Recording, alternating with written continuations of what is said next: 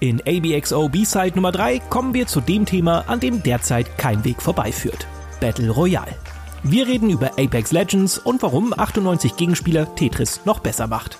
Des Weiteren gibt's erste Eindrücke von Metro Exodus und Anthem, während Ilias über seine überraschende Freude an Kingdom Hearts 3 spricht. In den News widmen wir uns der Entlassungswelle bei Activision Blizzard, Sonys Abstinenz auf der E3 und Nintendos letzter Direct. Jetzt aber viel Spaß.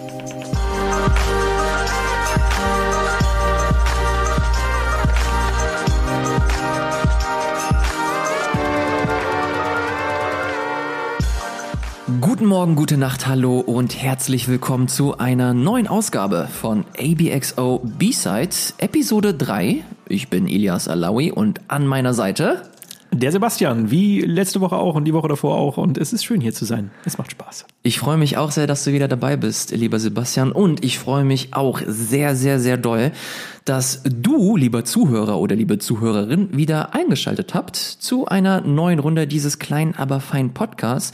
Und dafür, ohne groß umzuschweifen, wollen wir uns direkt bei euch bedanken. Vielen, vielen Dank dass ihr uns äh, weiterhin zuhört, dass ihr uns weiterempfiehlt, dass ihr uns über Social Media äh, Feedback nennt. Und das ist so weit gekommen, dass wir auf iTunes zumindest in den Charts auf Platz eins in der Kategorie Spiele und Hobbys gelandet sind. Das mhm. äh, war für uns tatsächlich ein bisschen surreal. Absolut. Aber umso schöner. Ja, also äh, mega vielen Dank für die Unterstützung. Hat uns sehr überrascht und macht uns sehr happy, dass dieses kleine Projekt da so ja, so, so, so eine schöne Platzierung bekommen hat ja. und das halt so ein bisschen, ja, äh, uns hilft, den Podcast ein bisschen unter die Leute zu bringen. Da hilft uns natürlich auch sehr, dass ihr Fünf-Sterne-Bewertungen bei iTunes und auch auf den anderen Plattformen äh, gegeben habt. Das unterstützt uns sehr. Von dem her macht ruhig weiter. Wir wollen da gerne bleiben, wenn es irgendwie geht. Absolut, ja, das stimmt. Äh, vielen, vielen Dank auf jeden Fall euch für die ganzen äh, Rezensionen, für das Feedback und einem weiteren Menschen auch noch vielen, vielen Dank und zwar dem guten Dominik vielen, vielen eher bekannt als Ed Doom Design. Der liebe Kollege ist auch bei den Rocket Beans am Start und ist da hauptsächlich in der IT-Abteilung äh, vertreten. Und warum danke Dominik? Ganz einfach, er hat uns nämlich geholfen, ABXO B-Side auch optisch so ein bisschen an den Start zu bringen. Das bedeutet, er hat das äh, Logo so ein klein wenig überarbeitet, er hat die Thumbnails äh, für uns gemacht und den haben wir noch gar nicht den Credit gegeben, dem er eigentlich verdient hat, ja. Also es war sehr, sehr wichtig, dass wir ihn jetzt hier nochmal erwähnen. Äh, er hat, finde ich, uns einen schönen neuen Anstrich gegeben. Also äh, ich habe vorher gar nicht gemerkt, dass ABXO einen neuen Anstrich braucht, aber es tat ihm sehr gut. Und ich finde, wir sind jetzt so ein bisschen aus ja, aus, aus, wir haben uns weiterentwickelt. Weißt du, wir sind älter mhm. geworden und das strahlt jetzt auch anhand des Logos und anhand des Designs ja. des Podcasts so ein bisschen äh, wieder. Ich bin, ich bin sehr, sehr, sehr happy mit dem Design. Ja. Und wenn ihr auch happy seid, dann äh, sagt's ihm doch. Ihr findet ihn unter dem Handle at doomdesign. Sagt da mal Hallo und äh, viele, viele Grüße nochmal von unserer Seite an Dominik. Äh, wir freuen uns sehr auf jeden Fall, mehr Action mit ihm zu machen. Und wir wollen natürlich auch mehr Action weiterhin mit euch machen. Und zwar mit verschiedenen Experimenten. Und ihr habt das in den letzten Folgen auch schon mitbekommen, dass wir versuchen, ja, immer wieder so eine kleine so eine kleine Route abseits der Hauptepisoden zu gehen. Und das hat sich gezeigt in Form von Audio-Podcasts, wo wir so kleine Tracks rausgepickt haben, die uns in Videospielen besonders in Erinnerung geblieben sind. Oder kleine Audio-Essays von Sebastian zum Beispiel, das letzte, wo er über den Sound von Red Dead Redemption gesprochen hat. Und wir wollen das natürlich weitermachen und für ein kleines Experiment brauchen wir eure Hilfe und das ist ganz einfach. Wir wollen eure Fragen. Wir wollen eine Mailback-Episode machen und äh, genau, dazu brauchen wir ein bisschen von euch äh, Feedback oder Fragen vielmehr, auf die wir dann eingehen können. Äh, das kann sich um alles Mögliche drehen, es kann sich um die Gaming-Branche drehen, es kann sich um unseren Job drehen, es kann sich um unseren Podcast drehen, es kann sich um Gott und die Welt drehen, was auch immer euch interessiert, was wir irgendwie behandeln oder beantworten sollen. Ja, schickt uns das doch mal. Das könnt ihr auf zweierlei Wege machen. Entweder macht ihr das über eine Privatnachricht an, äh, an den Handle at abxo-tv oder ihr schickt eine E-Mail an ilias at abxo.de. Ist das richtig, Ilias? Das ist richtig. Ilias I-L-Y-A-S geschrieben. Relativ schwieriger Name, aber mit ein bisschen äh, Mogeln und Nachschauen kriegt man das, glaube ich, hin. Er prägt sich dann noch ein. Wenn man ihn einmal hat, dann hat man ihn für immer. Das war's tatsächlich auch schon mit dem Housekeeping. Wir wollen gar nicht groß weitermachen und äh, um den heißen Brei reden. Lass uns direkt zu dem Beefy Part kommen, wie ich es so schön nenne. Lass uns zu den Videospielen kommen oder besser gesagt, Was haben wir zuletzt gespielt? Ich eröffne mal die Runde mit dem Spiel, das ich jetzt gerade quasi aktuell immer noch spiele, und zwar Metro Exodus. Es ist jetzt genau heute, wir nehmen gerade an einem Freitag auf, am 15. erschienen. Ich habe schon eine Version ein bisschen länger gehabt, habe aber noch nicht wirklich viel gespielt, muss ich gestehen. Und das hat einen großen Grund. Ich bin ganz schön enttäuscht. Oh je. Wirklich? Ich, ich bin großer Metro-Fan. Äh, ich habe den ersten Teil gespielt auf dem PC noch damals, den zweiten auf der PlayStation 3, Last Light, und finde die beide sehr fantastisch. Die sind immer so ein bisschen unterm Radar geflogen, wenn man sich so die Rezeption angeschaut hat. Weiß ich nicht, äh, bewertungstechnisch hat das immer so, weiß ich nicht, auf dem 80er-Level, hohen, mhm. nee, hohen, nicht Anfang 80er-Level äh, herumgekreucht. Und ich finde immer, dass es der Serie so ein bisschen Unrecht getan hat, weil ich kenne keine Ego-Shooter-Reihe, die so atmosphärisch ist wie die Metro-Reihe. Okay, ich fange mal von vorne an. Du hast äh, von der von der reinen Geschichtenerzählung, es ist die Postapokalypse und äh, es spielt in Russland und die Bevölkerung ist unter die Erdoberfläche in U-Bahn-Schächte geflüchtet und baut da sozusagen wieder so ein bisschen die Zivilisation auf, aber halt im Schutt der äh, ehemaligen Zivilisation und deshalb ist halt alles runter heruntergekommen. Du hast äh, ja nur so provisorisch zusammengebaute Häuser, nenne ich es mal, äh, in diesen U-Bahn-Schächten und alles ist halt eklig, dreckig kaputt. Und auf der anderen Seite hast du halt auch noch äh, so Monstrositäten, die da irgendwie durch die Postapokalypse entstanden sind anscheinend. Und das ist halt so eine Mischung spielerisch was schon ein bisschen Survival-Horror-Elemente hat, aber trotzdem auch ein bisschen Shooter-Elemente. Du schießt, schießt auch, du kämpfst auch gegen andere Menschen, äh, aber trotzdem ist halt dieser Horror-Aspekt, der total überwiegt und du hast halt eine unglaubliche Klangkulisse in diesem Spiel. Mhm. Äh, Gerade dadurch, dass halt alles so klaustrophobisch ist, du in diesen engen Gängen lang marschierst, äh, alles verwuchert ist, überall hast du ähm, Spinnenweben und das schafft halt so eine unglaubliche Atmosphäre und bis heute kenne ich, wie gesagt, keinen anderen Ego-Shooter, der das in der Art nur reproduzieren konnte.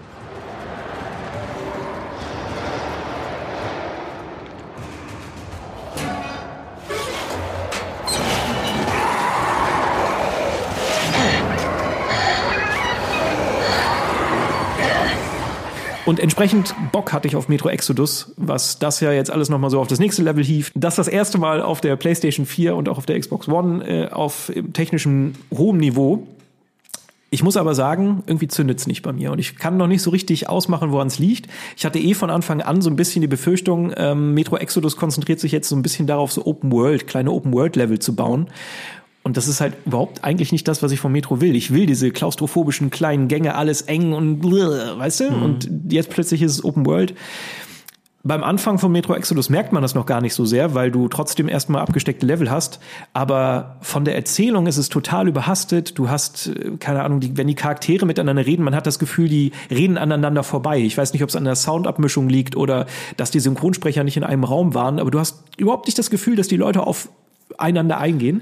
Aber glaubst du, äh, was mich jetzt persönlich interessieren würde, äh, ist das, ist das so eine Art Budgetfrage? Also hast du das Gefühl, dass da nicht so viel Budget reingeflossen ist, wie es vielleicht dem Spiel gut getan hätte? Weil ich sehe jetzt immer, okay, Metro, THQ Nordic und THQ Nordic steht mittlerweile für so einen Namen oder für ein Produkt, mhm. das zwar okay ist, dass das es läuft, aber es hinkt immer hinterher, wenn du es mit anderen großen AAA-Veröffentlichungen halt gegenüberstellst. Hm. Und ich glaube, dass sehr, dass THQ Nordic jetzt auch so ein Publisher geworden ist oder sein möchte, der viel mehr so eine gewisse Nische in diesem Double-A-Genre abgreifen möchte. Also, dass die Spiele nicht zu 100 Prozent äh, ausgefeilt sind und technisch mhm. auf dem höchsten Niveau sind, aber sie sind okay und man kann spielen. Was mich bei Metro Exodus so ein bisschen wundert, weil ich erinnere mich nur an den Reveal-Trailer damals und der sah einfach nur gigantisch aus. Mhm. Es war, es sah einfach nur absurd aus. Mhm. Deswegen meine Frage, merkt man das? Also, dass dieses, dass da vielleicht ein Stück weit einfach Budget fehl, fehlt oder ist das wirklich qualitativ so, dass, dass man, dass man vielleicht am, am, am generellen Design und am, am eigentlichen Konzept von Metro entlang entwickelt hat? Oder vorbei entwickelt hat in dem Fall? Ja, ist eine gute Frage. Also ähm, man muss ja dazu sagen, so die Grundstruktur von dem Spiel hat sich gar nicht so sehr verändert, weil die haben das ja vorher für Koch Media entwickelt und Koch Media gehört halt jetzt zu THQ Nordic. Und deshalb glaube ich, natürlich wird das schon anders jetzt entwickelt worden sein. Aber ich glaube trotzdem, das war auch vorher nicht High-Class Überniveau. Du hattest, du hattest schon immer wunderschöne Environments, also Umgebungen, die richtig, richtig schön waren und Lichtstimmung und Detailgrade, die wirklich äh, respektabel waren, wo ich wenig kenne, was auf dem gleichen Niveau schon gespielt hat, aber äh, das war schon wirklich Triple A. Äh, du hast halt nur ein bisschen Abstriche, wenn du Richtung Charaktere gehst. Das war schon immer so, dass da, weiß ich nicht, Gesichtsanimationen oder sowas, das war nie so deren Stärke. Aber nee, trotzdem, ich würde nicht sagen, dass es, das haben sie vorher auch hingekriegt. Also das haben sie mit Last Light und auch mit dem äh, ersten Metro, das ja noch weit, weit weniger krass entwickelt war. Das war halt das erste Spiel von 4A Games, heißt glaube ich der Entwickler. Mhm. Und da hast du schon noch eher gemerkt, dass da die äh, Produktionskosten einfach nicht so hoch waren. Und das ist jetzt, glaube ich, ein ganz anderer Schnack. Und du hast auch gerade in dieser Open-World-Gegend, das sieht stellenweise so wunderschön aus. Mhm. Also, weiß ich nicht. Ich glaube nicht, dass es daran liegt. Ich glaube einfach, dass sie so ein bisschen den Fokus verloren haben, dass sie halt natürlich viel an dieser Open World werkeln mussten. Das sind halt so viele kleine Hub-Areale. Man darf sich das jetzt nicht als eine zusammenhängende Open World vorstellen, sondern du reist nachher mit so einem Zug zu verschiedenen Karten und die sind halt sehr groß und sehr ausladend. Und ich glaube, dadurch haben sie halt nachher einfach die Geschichte und dieses ja, dieses menschliche untereinander, so blöd das klingt, aber das haben sie halt vergessen. Weil das war auch eine Stärke äh, in den alten Metro-Teilen, dass wenn du in diese äh, U-Bahn-Schächte gekommen bist, wo dann halt äh, Städte erbaut wurden, war es halt unglaublich geil, da durchzugehen, weil du hast überall NPCs, die miteinander reden, du hast Geschichten, die passieren, die abseits von dir passieren, wenn du halt nur mal stehen bleibst und zuguckst. Und das haben sie halt jetzt nur in so sehr, sehr, sehr kleinem Maße. Und das ist halt sehr schade. Also ich weiß nicht, ich glaube nicht, dass es an Produktionsdingen liegt, sondern eher an der Ausrichtung, die sie jetzt verfolgt haben. Warum glaubst du, haben sie diese Ausrichtung ausgewählt? Es, ist, es hört sich auch wieder so nach dem klassischen Fall an, okay, Open World funktioniert und dem, dementsprechend müssen wir zusehen, dass wir auch unser Spiel auf, auf Open World irgendwie trimmen. Was aber, ja, es hört sich äh, schade an, weil, wie du das gerade beschrieben hast, ist das halt das komplette Gegenteil von Metro. Also wenn ich auch an Metro denke, ist das halt auch viel mehr Klaustrophobie, man sehr viel Atmosphäre, Dunkelheit mhm. und da hast du halt viel mehr große Areale, Licht, du weißt ganz genau, wo du bist, wie du wie du agieren musst mhm. und dementsprechend wirkt das alles auch ein klein wenig vorhersehbar mhm. und nicht mehr so ganz so nicht mehr so ganz frisch, wie du das halt damals hattest und deswegen kann ich das mir irgendwie nicht erklären, warum sie halt diesen Schritt gegangen sind, außer sie haben halt diesen monetären Gedanken noch im Kopf gehabt. Ja, ich glaube halt, Metro hat immer so ein bisschen das Problem gehabt, dass es halt nie der krasse Kassenschlager war, dafür aber dann doch recht teuer war, könnte ich mir vorstellen. Mhm. Ähm, und das ist, glaube ich, so ein bisschen der Weg von denen, da jetzt gegenzulenken. Sie halten halt schon an dem fest, was die Serie ausmacht, das haben sie zumindest versucht, und wollten das halt nur so ein bisschen eröffnen und ein bisschen schmackhafter machen für so eine breitere Masse ich weiß halt nicht, ob sie sich damit letztendlich einen Gefallen tun. Ich habe das Gefühl, sie untergraben damit so ein bisschen ihre Stärken und konzentrieren sich auf was, was eigentlich nicht so unbedingt in deren Metier liegt. Ich muss dazu sagen, ich habe jetzt noch nicht so viel von der Open World äh, mitbekommen. Ich finde es jetzt nicht super dramatisch. Also ich finde es spielerisch okay.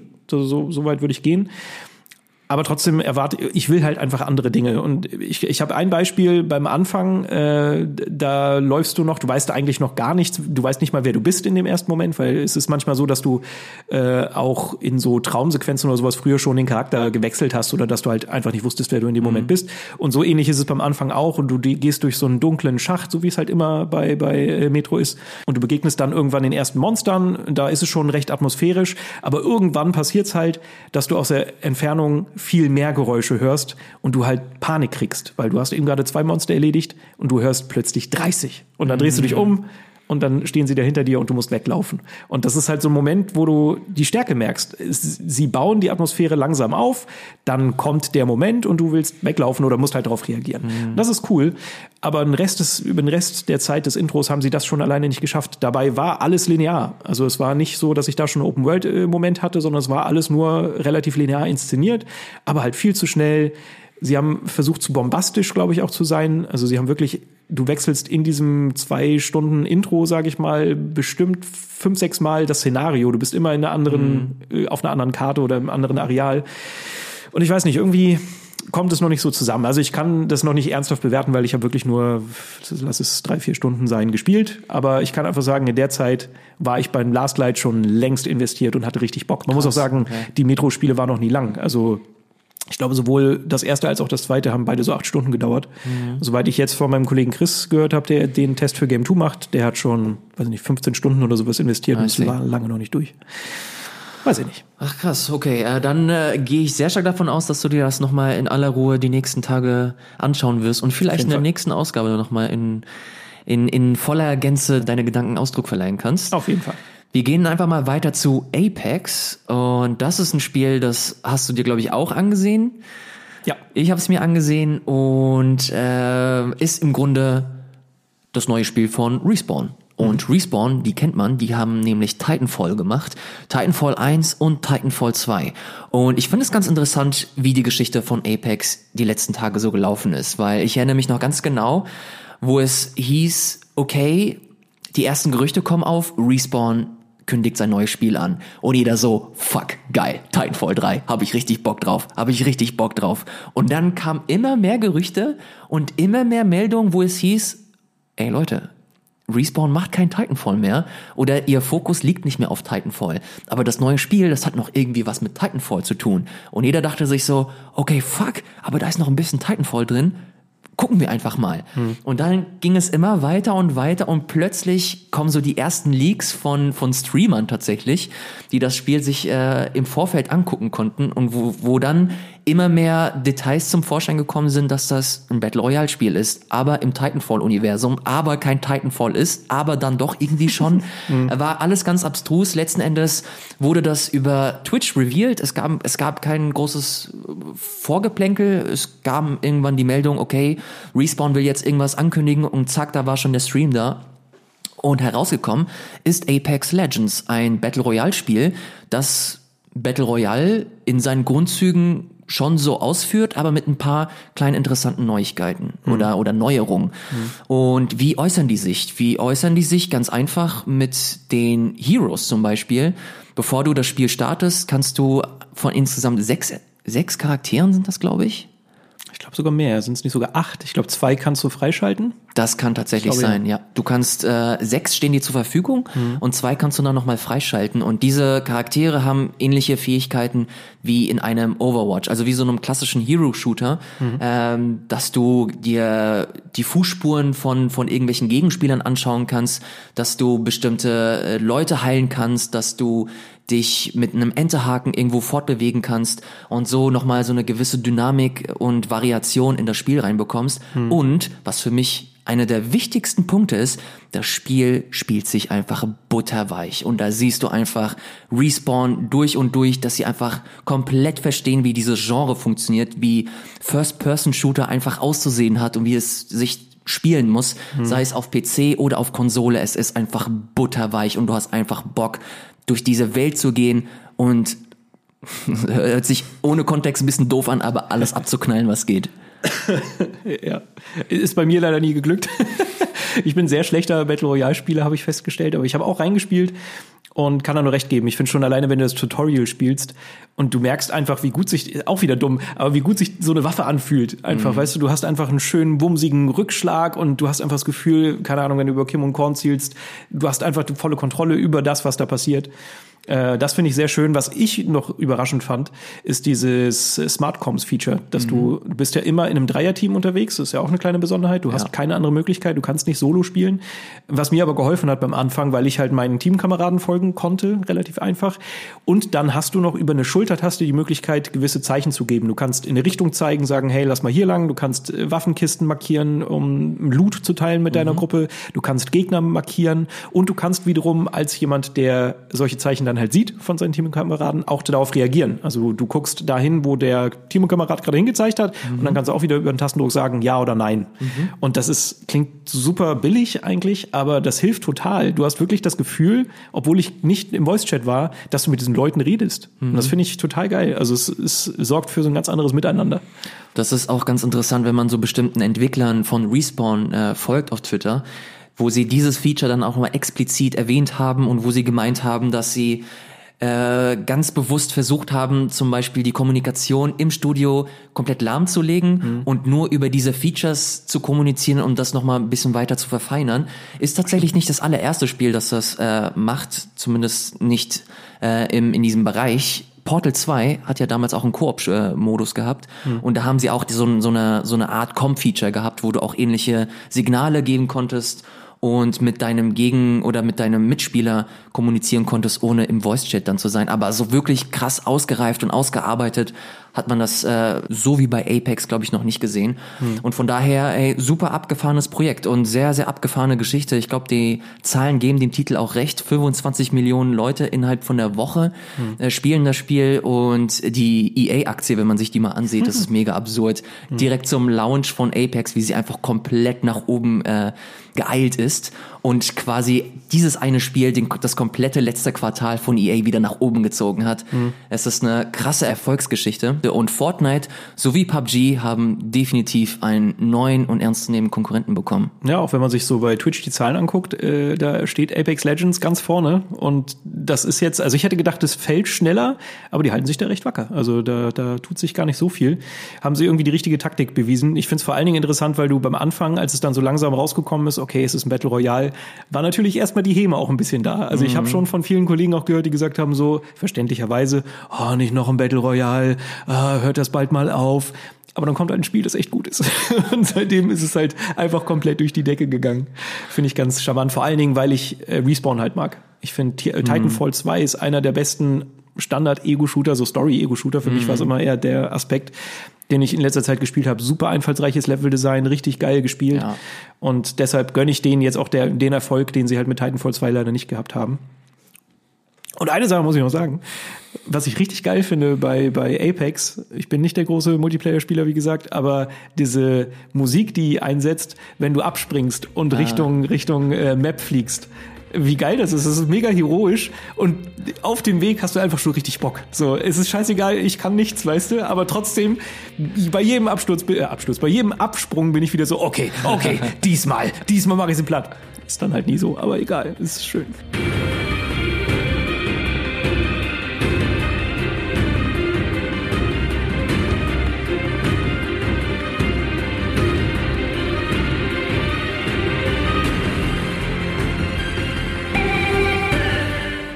Lustigerweise habe ich genau das gleiche Gefühl bei Tetris 99.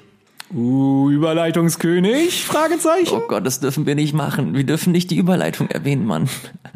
Ich werde gerade rot hinter Mikrofon.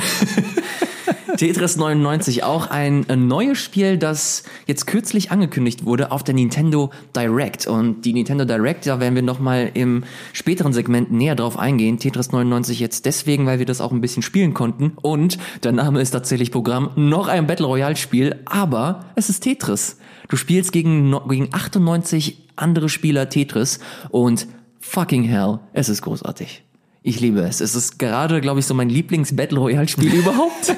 ist halt wirklich die Frage, kann man es klassisch Battle Royale nennen? Ja, nee. Ja, äh, eigentlich. Naja, es ist aber ein Battle Royale-Spiel. Naja, aber warum? Es also ist, nur, weil du halt gegen 100 andere, also 99, nein, 98 naja, andere ist, spielst. Naja, naja, dann Battle also Royale. Battle Royale macht ja ein bisschen mehr aus als nur naja, Battle Royale ist halt Last Man Standing. Naja, nee, also auch sowas wie Ausrüstung zusammenklauben und sowas, das gehört ja auch schon mit dazu. Ja, jetzt, jetzt kommt Sebastian. Naja, ja, wenn, wenn schon, über, schon genau. überkorrekt sein. ja, ich find's schwer. Aber ja, natürlich, ja, du hast, du hast im Grunde recht, aber sie haben den, sie haben sich sehr stark vom Battle Royale Klar. inspirieren lassen und original in der Beschreibung des Spiels steht auch das Battle Royale im Tetris-Universum oder irgendwie sowas. Haben sie das nicht sogar bei der Direct ja. reingeschrieben, so Tetris Battle Royale? Ich glaube schon. Das ja, war das es, ist, es ist, es ist, glaube ich, es ist, äh, die gehen damit relativ offen um, dass die diesen Modus genommen haben und das einfach ins Tetris-Universum über, übersetzt haben. Und was soll man anderes sagen? Ey, es funktioniert einfach richtig, richtig gut. Vor allem, wenn du den Kontrast zu Tetris-Effekt hast. Darüber mhm. haben wir ja auch die letzten Male immer mal wieder gesprochen, dass Tetris-Effekt immer so ein, so eine ruhige, atmosphärische, und, und, und sphärische Atmosphäre einfach hat und schon fast Erfahrung ist, während bei Tetris 99 du einfach alles brennen sehen möchtest. Da bist ja. du, da, da lässt du dich nicht fallen in so eine Art ja, Trance. Okay, du hast mich noch nicht Tetris-Effekt spielen sehen. Wirklich? Die letzten Level, Mann, da bin ich angespannt wie sonst was. Nein, da stehe ich aber, da stehe ich hier stramm, kann ich nie mehr sitzen. Bin da super entspannt. Was? Aber bei den bei, äh, bei den letzten Levels auf Hard oder so? Bin aber auch, ich bin aber auch sehr sehr gut. Nein, bist du nicht. du bist du bist okay. ich bin auch ganz gut, aber trotzdem ist das mega anstrengend. Naja, aber Come on, was ich, was ich was ich was ich eigentlich sagen möchte. Tetris 99 ist äh, dennoch trotz allem so ein bisschen Kontrastprogramm einfach, weil du da nicht diesen, diese Farbe hast, dass du dich halt so ein bisschen gehen lassen kannst. Du hast ja auch bei Tetris Effekt Modi, wo du einfach nur chillen kannst. Die heißen auch original Chill Modi. Mhm. Und bei Tetris 99 ist halt komplett Competition. Und du spielst gegen andere und du musst zusehen, dass du einfach alle vernichtest, möglichst viele Tetrisse sammelst und am Ende ganz vorne stehst und ein Chicken Dinner im Tetris-Universum holst oder ein Chicken in Form eines Tetromino. Oh Gott, oh Gott, oh Gott, oh Gott. Dieser Satz ist sehr komisch. ja. Habe ich leider noch nicht geschafft. Mein, mein Rekord ist gerade Platz 5. Ne, Platz 5 ist gut, weil ich habe auch Platz 5. Nee, du hast mir, nee, nee, du, nee, nee, du hast mir, du hast, ja, ja, nee, oh, ich mit, mit Platz 4. du bist so schlecht. Wir sollten vielleicht nochmal äh, erklären, wie das ungefähr aussieht, weil du hast quasi dein Tetris-Spielfeld in der Mitte, aber du hast drum, rundum herum mhm. die ganzen anderen Spieler, Bildschirme auch in ganz, ganz klein. Und du siehst auch, wenn die was abbauen, dass halt die Steine zu einem anderen Bildschirm fliegen. Man legt sich so gegenseitig Steine in den Weg quasi. Also, und du siehst es halt auch auf einer visuellen Ebene. Ich finde das Spiel nicht schön, aber trotzdem ist das Konzept ja. halt cool, dass man das so dadurch so ein bisschen verfolgen kannst und halt auch mitbekommst, dass da auch andere Spieler sind. Ja. Also dadurch, dass du sie halt siehst. Das ist auch gut, wenn du mal rausgeflogen bist, dann kannst du dem ganzen Spiel noch weiterhin äh, ein Auge widmen, du kannst das alles verfolgen, kannst schauen, okay, wer fliegt on the fly raus, wer ist halt weiter noch dabei und du kannst dann, wie du es gerade beschrieben hast, das Spiel zeigt dann halt immer durch Linien, mhm. wer gerade wem so Blöcke zuschiebt mhm. und so kannst du dann direkt nachvollziehen, wie das Spiel gerade verläuft. Ist entwickelt von Arika. Und Arika ist ein relativ interessantes Entwicklerstudio, sind halt komplett Japaner mhm. und die haben schon seit jeher mit Nintendo kooperiert. Also sie haben halt ständig irgendwelche Sachen nochmal für Nintendo entweder entwickelt oder neu aufgelegt. Dazu zählt zum Beispiel so ein 3D Classics Kirby Adventure oder jetzt kürzlich auch diese Dr. Luigi, Dr. Mario Sachen für den 3DS.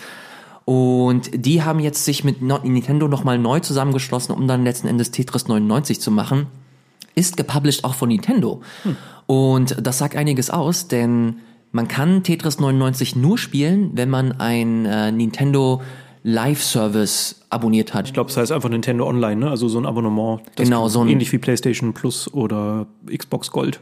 Genau, den Online-Service von Nintendo. Wenn du den abonniert hast, kannst du das Spiel auch kostenlos herunterladen. Mhm. Und das finde ich mega interessant, weil Nintendo so quasi Anreize schafft, dass du diesen Online-Service einfach abonnierst und schaust, was du da alles noch so äh, mitmachen kannst. Mhm. Es hat damit angefangen, dass du halt die NES-Sachen äh, bekommst, wo sie den Katalog immer weiter erweitern. Also jetzt haben sie jetzt kürzlich auch äh, Kirby's Adventure reingehauen. Sie haben Mario 2, was ich nie gespielt habe. Und jetzt habe ich endlich die Chance, hab's letztens gemacht und ey, es ist gar nicht mal so scheiße. Ich überlege, welches Mario ist es denn? Es ist halt dieses Mario, wo du stellenweise... So also nicht Lost Levels, sondern das ist, wo du mit Rüben aus dem ja, Boden genau, wo du, wo so, du was eigentlich gar nicht Mario ist. Genau. Ja, ja. Mhm. Und das ist, das ist halt super komisch und spielt sich ganz, ganz unangenehm so ein bisschen, mhm. wenn man halt dieses, dieses typische Mario-Muster im Kopf hat. Aber wenn man sich so ein bisschen drauf einlässt, ich find's echt cool. Ich habe das damals sogar durchgespielt. Wirklich? Auf, äh, Super Mario All-Stars hieß das, glaube ich, so eine Super Nintendo Compilation, wo du alle Mario-Titel hattest und ich fand alle nicht so cool, außer drei und äh, Mario 2 tatsächlich. Witzig. Ich habe das nie gespielt, hatte nie die Gelegenheit und jetzt durch den Online-Service, den ich auch abonniert habe, konnte ich es mal kurz rein reinlegen und Alter, es macht mir echt Spaß. Ich werde auf jeden Fall, glaube ich, noch ein bisschen Zeit in dieses äh, Spiel investieren. Und so versuchen sie halt wirklich so, so einen Katalog sich äh, zu, zu erarbeiten.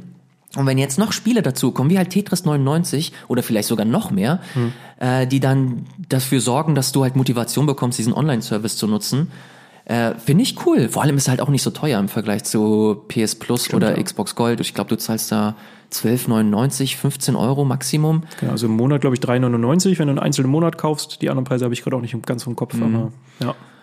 Aber äh, finde ich auf jeden Fall interessant, ein sehr, sehr spannendes Experiment, das mir zumindest gerade echt viel Spaß macht. Auf jeden Fall, mir auch. Ein Spiel, das mir nicht ganz so viel Spaß gemacht hat, über das ich jetzt auch nur ganz kurz reden will, weil wir schon wieder von unserer Zeit her ein bisschen übers Ziel hinausgeschossen sind, ist Anthem. Anthem ist ja noch nicht raus, aber ich habe mir so ein bisschen die äh, Beta äh, angeschaut, die ja vor zwei Wochen und einer Woche ähm, spielbar war. Und ich muss sagen, alter Vater, ich hatte, ich hatte so ein bisschen Hoffnung. Ich mag Bioware-Spiele normalerweise. Ich bin auch so im Destiny nicht ganz abgeneigt und das war für mich so eine Mischung, was sie da so auf, auf was sie abgezielt haben. Ich will jetzt, wie gesagt, gar kein, gar kein großes Fass aufmachen, weil das ja auch bald rauskommt. Dann kann man vielleicht noch mal richtig drüber sprechen. Aber keine Ahnung. Also ich fand es, ich, ich fand, dass weißt du, das Schießen ist ja schon mal wichtig und das haben sie auch ganz okay hingekriegt. Du hast das Movement und das ist auch ganz okay. Das ist, dass du halt fliegen kannst. Du kannst mit diesem Jetpack aufsteigen und dann kannst du halt auch so ein bisschen rumfliegen.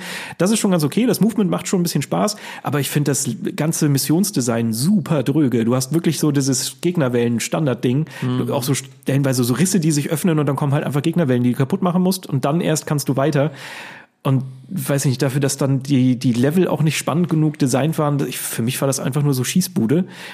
Und das Allerschlimmste, ähm, ich habe die, die erste Missionsreihe gemacht, bei der zweiten ich, bin ich irgendwann ausgestiegen, weil mich die Gegnerwellen immer kaputt gemacht haben, weil ich da mal solo versuchen wollte rumzulaufen.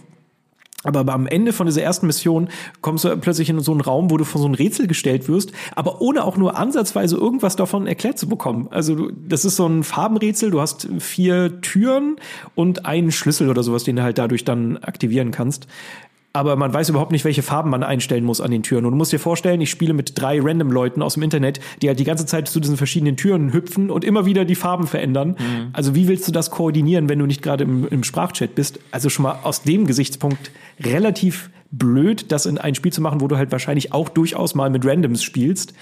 Und dann kommt noch hinzu, dass man halt überhaupt nicht die Lösung des Rätsels dir zur Hand gibt. Also nicht mal einen Weg, wie du da hinkommst. Weil die Symbole, äh, die du quasi auf den verschiedenen Türen aktivieren musst, die sind irgendwo in diesem Areal versteckt. Aber das wusstest du nicht, das weißt du nicht. Wie, warum soll ich darauf kommen, rumzugucken? Die sind auch noch so dumm versteckt, dass die stellenweise, du musst dich da so einen Schacht runterfliegen und von unten nach oben gucken und es ist einfach nur abstrus. Aber ist das eine Nebenmission jetzt gewesen oder? Das war, nee, das war die erste Mission.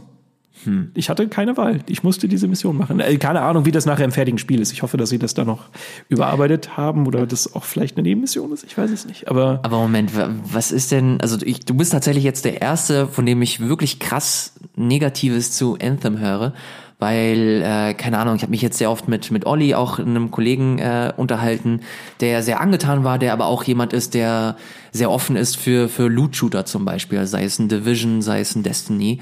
Und ich weiß nicht, darf man, darf man dem Spiel ankreiden, dass es halt auch so eine Art Loot-Shooter einfach ist, wo halt einfach Gegnerwellen kommen und du die einfach abballerst und das einfach Teil des Konzepts ist?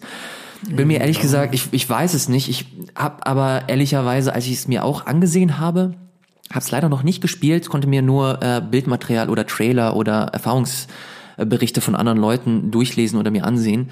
Und das sah alles auch sehr uninspiriert aus. Ich glaube, der, der höchste oder der größte Selling Point für Anthem ist halt dieses Traversal, also dass wie du wie du dich mhm. in dieser Welt fortbewegst, dass du halt einfach fucking Iron Man bist und einfach durch diese durch diese Welt fliegst und und abgehst. Aber auch da ist das Problem. Also ja, das sieht ganz cool aus, ist nicht so schnell, wie das damals in den Trailern gezeigt wurde und auch nicht ganz so episch, weil auch die Grafik nicht ganz dem entspricht, was sie damals gezeigt haben. Aber es ist okay. Aber das größere Problem ist vielmehr, dass wenn du auf einem auf einer auf einer Karte bist, dass da auch noch Gebiete zwischengeladen werden. Also ich bin stellenweise habe mich aufgeschwungen, bin geflogen, bin Richtung Questmarker geflogen, dann fliegst du durch so einen Tunnel und plötzlich lädt er nach. Mhm. Wie, wie unepisch ist das denn? Weißt du, da, da weiß ich nicht, warum man das, ich kann, ich verstehe es nicht. Also irgendwie ist einfach kein Flow aufgekommen. Ich habe schon gemerkt, beim reinen Rumballern, wenn man sich darauf einlässt, das ist so kurzweilig. Weißt du, du machst es, es fühlt sich nicht schlecht an, gewisse Skills machen auch ein bisschen Bock, aber es hat irgendwie an Wucht gefehlt und ich habe auch nicht das Gefühl, dass ich so rein von meinem Movement viel machen konnte, äh, was halt irgendwie skillmäßig äh, mir jetzt geholfen hätte, Beschuss auszuweichen oder dass Gegner bestimmte Taktiken von mir gefordert mhm. haben, ist halt auch noch ganz am Anfang, aber weiß nicht, irgendwie hat sich das noch nicht so richtig angefühlt. Und das Allerschlimmste, ich, danach bin ich, danach höre ich auf. Das Allerschlimmste, du hast halt so ein Hub-Areal und in diesem Hub-Areal, also wo du dich halt, äh, wo du andere Quests annimmst und ich glaube, wo man auch andere Spieler irgendwann mal sehen kann, bin ich mir nicht sicher, aber in der Beta ging es nicht. Und da, in diesem Hub-Areal bewegst du dich in der Ego-Perspektive fort und ich weiß nicht, was denen da eingefallen ist, weil das ist überhaupt nicht angepasst. Die Framerate ist komplett im Eimer.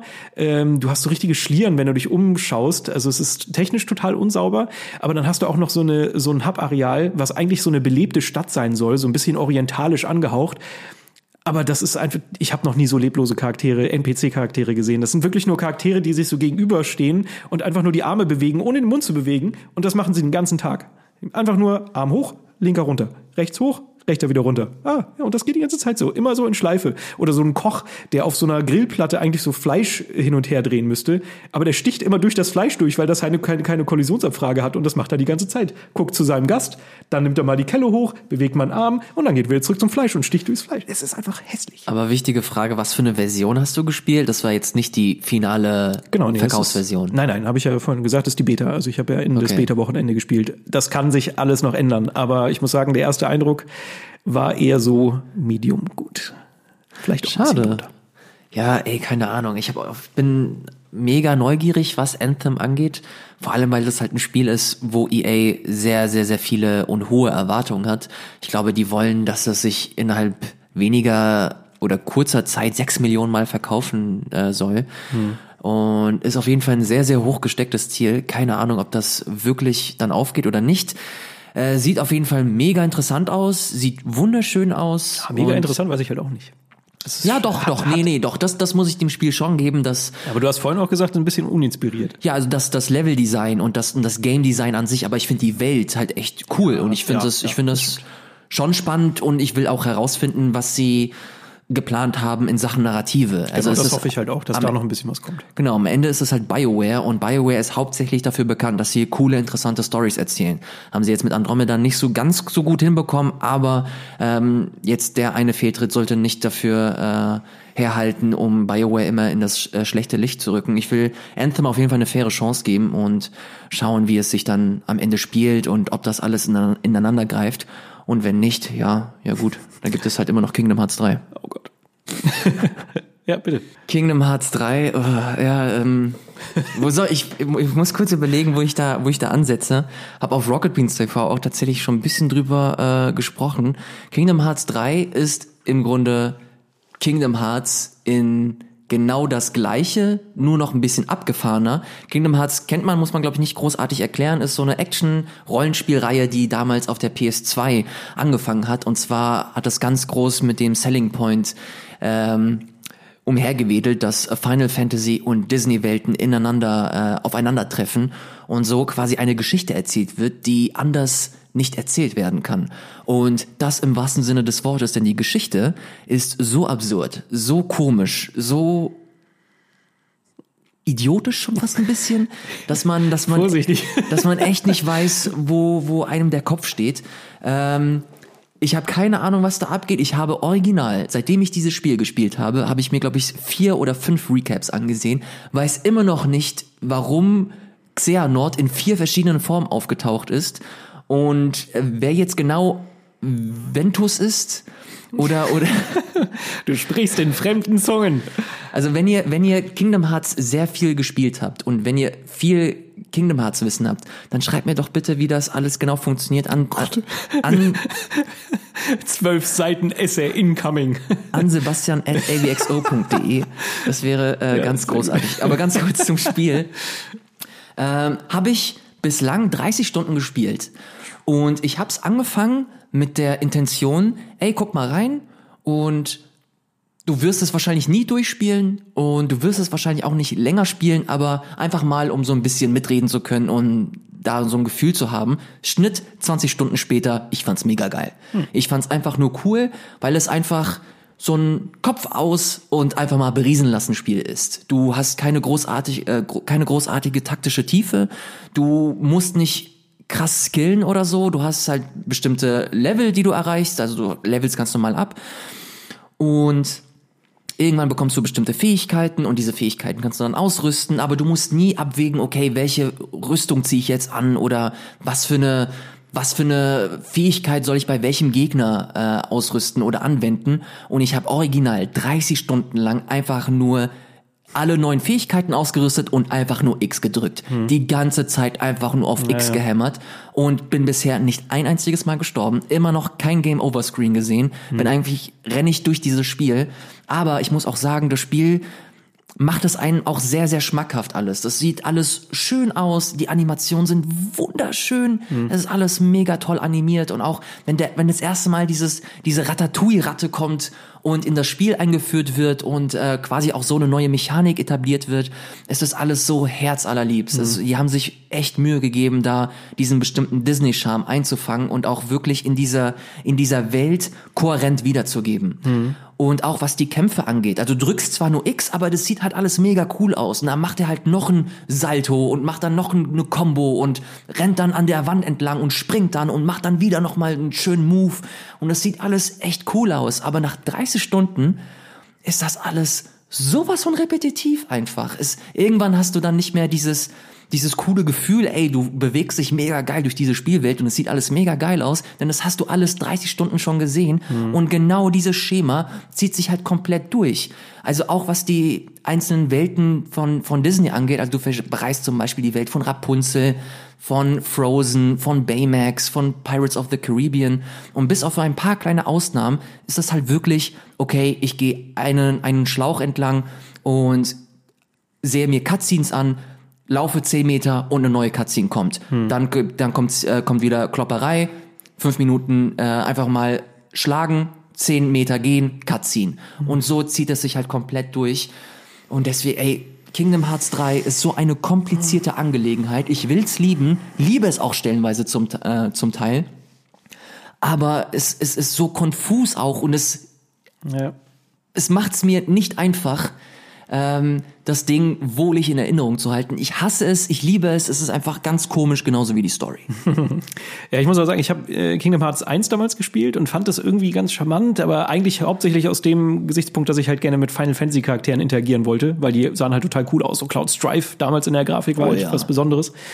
Aber mich hat es irgendwann auch verloren, weil ich irgendwie nicht mehr ganz gerafft habe, was das Spiel von mir will, obwohl da die Geschichte noch gar nicht so komplex war. Wenn ich mir das jetzt angucke, ich habe meinem Kollegen Markus beim, beim Review für Kingdom Hearts 3 über die Schulter geguckt, der halt keine Vorkenntnis hatte von keinem Kingdom Hearts jemals. Und der hat sich echt die Mühe gemacht und bestimmt auch sechs äh, Story-Recaps angeguckt. Und er hat mir stellenweise ein bisschen erklärt, was passiert ist. Ich habe versucht, selber ein bisschen hinterzusteigen, aber ohne Mist, no fucking way. Alleine die Namen. Und ich habe das jetzt gerade hier vor mir. Die Organisation 13, das ist, glaube ich, so ein bisschen die böse Organisation ja. von dem Xehanort. Ne? Xehanort-Mann, ja. Alter, und Xehanort ist ja schon, schon ein toller Name.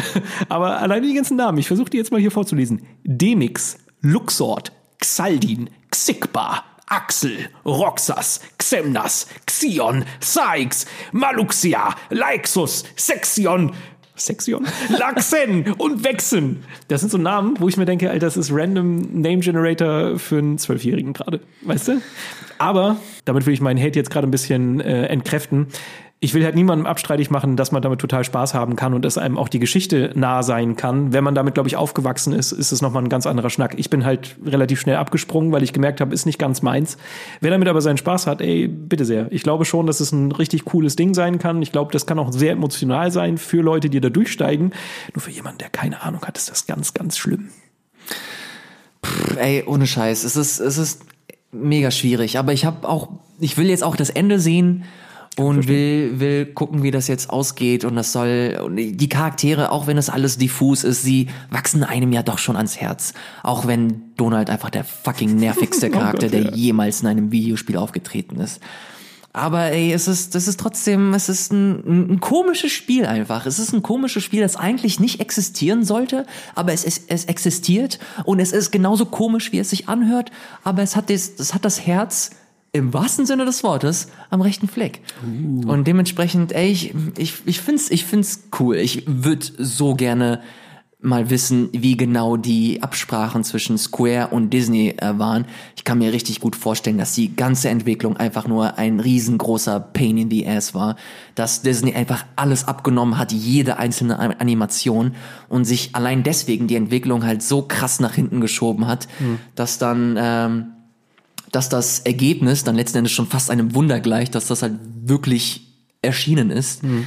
Ähm, die Geschichte dahinter ist wahrscheinlich auch super spannend. Keine Ahnung, ob man die jemals zu hören bekommen wird.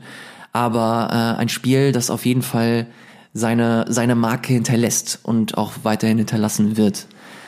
Zumindest äh, was äh, meine Spielografie dieses Jahr angeht.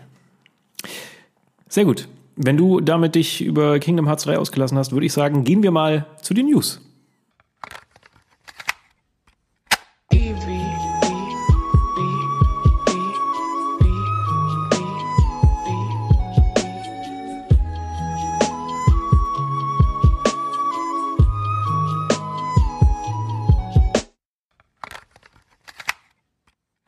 Ilias, hast du denn von der Nintendo Direct vom 13. Februar gehört, was da alles so angekündigt wurde? Ich äh, habe sie live miterlebt. Oh, also ich schön. war noch unterwegs und habe mir pünktlich den Wecker gestellt, um 22.30 Uhr pünktlich den äh, Weg nach Hause anzuschreiten. Guter Nerd. Richtig so. bin nach Hause gerannt und habe es tatsächlich noch geschafft zu Nintendo Direct und es gab direkt äh, eine eine Ankündigung gleich zum Start, die mein Herz direkt zum zum Scheinen gebracht hat. Oh, ich dachte, du, ich dachte, du machst ihn. Nein, niemals. und zwar und zwar geht es um Super Mario Maker 2. Äh, Ich liebe den ersten Teil und habe wirklich sehnlichst darauf gewartet, dass der zweite Teil auch für die Switch rauskommt. Äh, langjährige ABXO-Zuschauer wissen auch, dass die allererste Folge auch eine kleine Mario Maker Challenge hatte. Stimmt. Erinnerst du dich? Ja, voll, jetzt wo du es sagst. Da witzig. habe ich, da habe ich noch, bevor das an den Start gegangen ist, habe ich mich echt so ein paar Abende eingeschlossen und versucht, ein Level zu bauen. Geil. Und äh, Ich würde sagen, dann, das schreit jetzt nach einem Rematch, nach einer neuen Ch- äh, Challenge. Ey, ich habe ich hab richtig große Lust. Ich habe wirklich, wirklich Lust, mich da weiter einzuarbeiten. Vor allem, wenn man halt den, den Trailer gesehen hat, da kamen so viele neue Elemente dazu, die man halt beeinflussen kann und, und beherrschen kann. Äh, Finde ich mega cool. Mario Maker ist grundsätzlich ein, ein Spiel, das super vielen Leuten so den, den Weg in die, in die Spielentwicklung, Game Design etabliert und, und bereitet. Dementsprechend kann ich es kaum erwarten, wenn das Ding halt 2019 im Juni dann äh, für die Switch erscheint. Ich bin äh, auch sehr gespannt auf ein weiteres Platinum-Game, das mich jetzt persönlich optisch nicht ganz so angesprochen hat. Es heißt Astral Chain und ist, es ist sehr japanisch und sehr Anime-lastig, was ich jetzt gar nicht, also natürlich ist Platinum Game schon sehr, sehr japanisch, aber trotzdem so dieses typische, so Kulleraugen und sowas, war jetzt stilistisch nicht so ganz meins. Es ist halt auch wieder so ein, so ein äh, Brawler. Ne, Sagt man Brawler? Ah, Nein, so, äh, so Hack and Slay, Brawler. wie nennt sich das? Ein Character-Action-Game war, glaube ich, das, was irgendwann mal mit Devil May Cry etabliert wurde. Ja, weiß ich nicht. Ich weiß noch nicht so richtig, was ich daraus machen soll. Er hat mich jetzt nicht komplett angesprochen. Da hätte ich, glaube ich, ein anderes Spiel mehr, mehr gewünscht, was so ein bisschen von der Formel abweicht, weißt du? Äh, Ich finde so ein, äh, fuck, wie hieß es denn? Diese Shooter, bei dem man so sliden konnte. Und Vanquish? Vanquish. So ein, so ein Vanquish-Ausreißer hätte ich mir da, glaube ich, mehr gewünscht. Aber, ey, naja, mal gucken. Ist ja auch exklusiv Switch. Ja, 30, Exklusiv 30. äh, für die Switch. Aber ey, ich muss sagen, Kamiya steckt dahinter. Der für Bayonetta unter anderem auch äh, verantwortlich war oder zumindest mitgearbeitet hat. Der Nier Designer, der Chefdesigner von, von Nier Automata ist auch wieder mit am Start als Director dieses Mal. Von Nier Automata. Hab ich gar nicht mitgekriegt, siehst mal. Ich, hab, ich muss auch sagen, ich habe sie so nebenbei geguckt, als ich Metro gespielt habe. Ah, sieh einer an. ja, ja, ja. Ja, es hatte aber auch lustigerweise so ein Nier-Vibe. Also vor allem, wenn man sich so die, die Musik angehört hat, da hast du halt wirklich dieses typische, diese, diese Nier-Vocals gehabt mit, der mit der epischen Musik.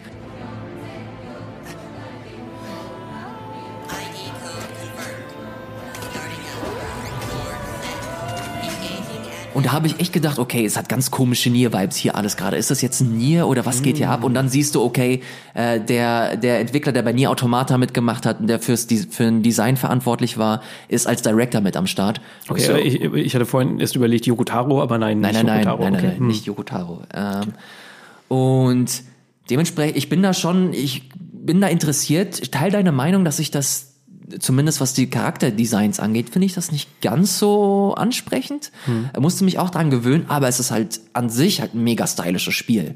Also sei es die verschiedenen Moves, die du da, die du da gesehen hast, oder grundsätzlich so, dass die Welt und wie das da alles so aufgebaut war und wie es sich so alles präsentiert hat, das fand ich schon cool. Ich habe das auch nicht so ganz verstanden. Vielleicht wurde es erklärt und ich habe nicht so richtig hingeguckt. Äh, Man hat ja immer zwei Charaktere gesehen. Steuert man die gleichzeitig oder ist das ein Koop-Spiel oder hat man Das, das äh, da wollten die nicht so sehr ins Detail gehen, aber man, äh, der Koizumi, der die Direct geleitet hat, der hat da auch drauf angespielt, dass man zwei Charaktere sieht und dass man anscheinend auch miteinander so irgendwie verkettet ist. Hm. Ähm, ich glaube nicht, dass das ein reines Koop-Spiel sein wird. Ich glaube, das ist ein Singleplayer-Spiel, das halt auch wirklich wo du halt flüssig zwei Charaktere ineinander spielst Hm. und irgendwie das miteinander verzahnt ist. Aber wie das genau funktioniert, das haben sie natürlich nicht erzählt. Da haben sie nur den ersten Ausblick gezeigt. Hm. Kann mir aber auch vorstellen, dass das halt auch eine Koop-Komponente hat und dass du das auch zu zweit spielen kannst. Ja, auf jeden Fall äh, spannend. Also ich, ich freue mich ja schon drauf. Platinum macht halt gute Spiele, äh, da müssen wir nicht drüber reden. Worüber ich mich auf jeden Fall mehr gefreut habe, das war dann auch schon das Ende. Jetzt muss ich das Highlight so ein bisschen nach vorne ziehen, aber Zelda Link's Awakening als Remaster für die Switch finde ich sehr schön. Ist tatsächlich mein allererstes Zelda gewesen, das ich jemals gespielt Geil. habe, auch durchgespielt habe. Und es hat zwei Anläufe gebraucht, weil ich sehr jung und sehr dumm war. äh, bin ich sehr gespannt. Ich finde, stilistisch hat mich das auch direkt abgeholt. Es ist ja Oh schon ja. was anderes. Ja. Aber ich finde diesen neuen 3D-Look total cool. Hat mich so ein ganz kleines bisschen nur äh, an äh, 3D Game Heroes erinnert. Okay. Sagt ihr das was? Ja, diese Von From Pixel- Software, genau. Ist natürlich wieder was anderes, weil die so einen sehr blockigen äh, Style hatten, aber so ganz leicht hat es was, auch so von der Perspektive.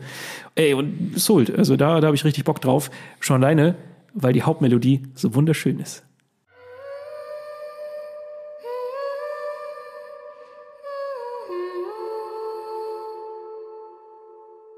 Es sieht einfach so unfassbar putzig aus. Und wenn man so ein bisschen nachguckt und recherchiert, dann sieht man schnell, wo so die Einflüsse gekommen sind.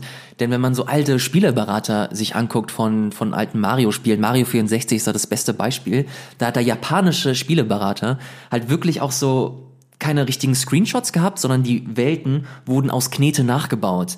Oder so alte oder alte Famitsu Werbeseiten, wo du halt auch so so Zelda Plakate hattest, die halt in diesem ähnlichen Stil sind und die haben diesen alten Style, den sie damals gefahren haben, genommen und das einfach in ein Spiel verpackt und das sieht einfach so atemberaubend schön aus. Ich finde das so geil. Es ist perfekt zu dieser Link's Awakening äh, Welt und dieser Atmosphäre. Mag ich unheimlich gern. Es hat mich sofort abgeholt. Ich liebe alles, was ich sehe und ich kann es echt kaum erwarten, das mir dann äh, irgendwann im Laufe des Jahres anzusehen. Ich gehe sehr stark davon aus, dass es halt so, ein, so eine Art Weihnachtstitel für, für Nintendo sein wird. Ich bin nur gespannt, ob sie so spielerische Überarbeitungen im Detail auch noch machen, weil ich kann mich daran erinnern, dass so ein paar Rätsel und ein paar Abschnitte schon ganz schön, ja, da musstest du schon dreimal hingucken, um zu verstehen, was das Spiel von dir will. Äh, ob sie das halt noch ein bisschen deutlicher machen oder äh, ja, Ich einfach schon. ein bisschen mehr äh, Hilfe zur Hand geben. Ich glaube, so typisch Nintendo werden sie auch Hilfefunktionen drin haben und das hast du ja auch bei, bei A Link Between Worlds zum Beispiel für den 3DS. Das ich nie gespielt Oh Gott, Alter, das du ohne Scheiß, das macht mich richtig sauer. Aber gut, ähm, Link's Awakening 2019 kommt es für die Switch irgendwann raus, was auch für die Switch rauskommen wird und was nicht in der Nintendo Direct war, was mich bestürzt. Und zwar ist es ein Spiel, das man im Großen und Ganzen schon kennt, was ich sehr gefeiert habe. Und zwar nennt sich das Hollow Knight. Besser gesagt, der Nachfolger, der Nachfolger zu Hollow Knight wurde angekündigt. Shit, jetzt ist mir der Name tatsächlich entfallen. Hollow Knight Silk. Silk Knight? Oh nein, ey, das ist mir Ah, richtig ist, unangenehm. Das ist peinlich. Das ist mir. Silk Song. Silk Song. Fuck. Schneide ich schön raus. Oh, du bist so smart. Du wusstest den Titel von Anfang an. Hollow Knight Silk Song. Neues Spiel von den äh, Team Sherry Leuten, die Hollow Knight 1 entwickelt haben. Und Hollow Knight Silk Knight. Oh, jetzt sag ich Silk Knight, Alter, ich bin so dumm! Und Hollow Knight Silk Song ist im Grunde Hollow Knight 1, nur in noch mehr, hoffentlich noch schöner und mit einer kleinen, aber feinen Änderung, denn man spielt nicht den Hollow Knight, also beziehungsweise nicht den kleinen, den kleinen Ritter, sondern vielmehr Hornet. Und Hornet ist ein, ist ein kleiner Charakter, der dir bei Hollow Knight immer wieder begegnet und sie dir so ein klein wenig äh, den Weg weist. Und sie spielt die Hauptrolle in Silk Knight Silk Song. Und sie spielt die Hauptrolle in Silk Song und äh, man sieht auch, dass sie neue Animationsphasen hat, dass sie alles so ein bisschen im Vergleich zu dem kleinen Hollow Knight Ritter, dass sie halt einfach viel smoother sich durch diese Welt bewegt, dass sie mit ihrem Garn äh, sich durch die Welt bewegen kann, kämpfen kann und einfach ein anderes Moveset hat. Man hat neue Städte, man hat neue Missionen, man hat neue Gegner. Also im Grunde hast du das, was du bei Hollow Knight hattest, einfach äh, eine fundierte Grundlage, die weiterentwickelt wird. Und ich will tatsächlich einfach nur genau das. Ich will einfach nochmal Hollow Knight. Ich liebe dieses Spiel über alles und äh, kann es kaum abwarten, wenn das Ding dann hoffentlich irgendwann dann auch für die Switch und für PC rauskommen wird. Ja, ich habe dir ja vorhin schon gesagt, ich, ich bin heute irgendwie ein bisschen miesepetrig drauf. will- irgendwie ja. sage ich zu allem irgendwas Negatives. Will ich halt eigentlich gar nicht, weil ich mochte Hollow Knight auch sehr, sehr gerne. Aber für mich ist es irgendwie fast schon zu früh. Dadurch, dass ich halt Hollow Knight richtig erst gespielt habe, als es auf die Switch gekommen ist und ich glaube letztes Jahr Oktober oder sowas erst durchgespielt habe, was auch gedauert hat, weil es halt ein großes Spiel ist. Mhm. Und jetzt kommt gleich noch mal so ein Brocken. Also irgendwann dieses Jahr. Puh, ich weiß nicht. Also, Kann ich, kann ich aber tatsächlich nachvollziehen. ich habe da Bock drauf, aber ich habe Angst, dass es nicht so zündet, weil es halt einfach mehr vom Gleichen ist, weißt du? So, da habe ich so ein bisschen Angst vor. Aber Kann ich verstehen. Also ich, ich kann mir sehr gut vorstellen, dass das halt auch wieder mega lang und groß sein wird. Aber ich kann mir irgendwie nicht helfen. Ich finde es einfach echt schön. Und als ich, die- ich habe mir diesen Trailer, glaube ich, auch schon acht oder neun Mal angesehen. Also allein als ich hier angekommen bin, bevor wir den Podcast gestartet haben, habe ich mir den auch noch mal zweimal angesehen. Ich kann mich, äh, keine Ahnung, irgendwas, irgendwas triggert das in mir. Ich mag das einfach super gerne und kann es echt nicht abwarten, bis das Ding hoffentlich bald rauskommt. Sie haben noch kein Datum genannt, haben nur gemeint, dass sie sehr hart daran arbeiten und das dann in den nächsten Wochen, Monaten dann erscheinen wird. So, kommen wir von schönen, tollen Neuankündigungen zu einem ganz schön heftigen und ganz schön ernsten Thema. Und zwar Activision. Und zwar hat Activision leider äh, vor kurzem 800 Mitarbeiter entlassen, was ungefähr oder nahezu 800 Mitarbeiter, was 8 Prozent der Belegschaft entspricht. Und ja, die Umstände sind halt ein bisschen seltsam, weil gleichzeitig gab es auch noch die Ankündigung, äh, in der Investorenkonferenz hat der CEO Bobby Kotick er erklärt, dass die Firma einen Rekordumsatz gefahren hat dieses Jahr. Also so hoch war der Umsatz eigentlich noch nie. Aber trotzdem wird parallel dazu fast 800 Leuten der Arbeitsplatz weggenommen. Und da gab es einen ziemlich heftigen Artikel von äh, Waypoint, äh, an dieser Stelle gleich mal empfohlen, findet ihr in den Shownotes, äh, den Link zu dem Artikel, wo der Patrick Klepek mal so ein bisschen vom Leder lässt, weil der hat daran auf jeden Fall nicht so gefallen gefunden, verständlicherweise.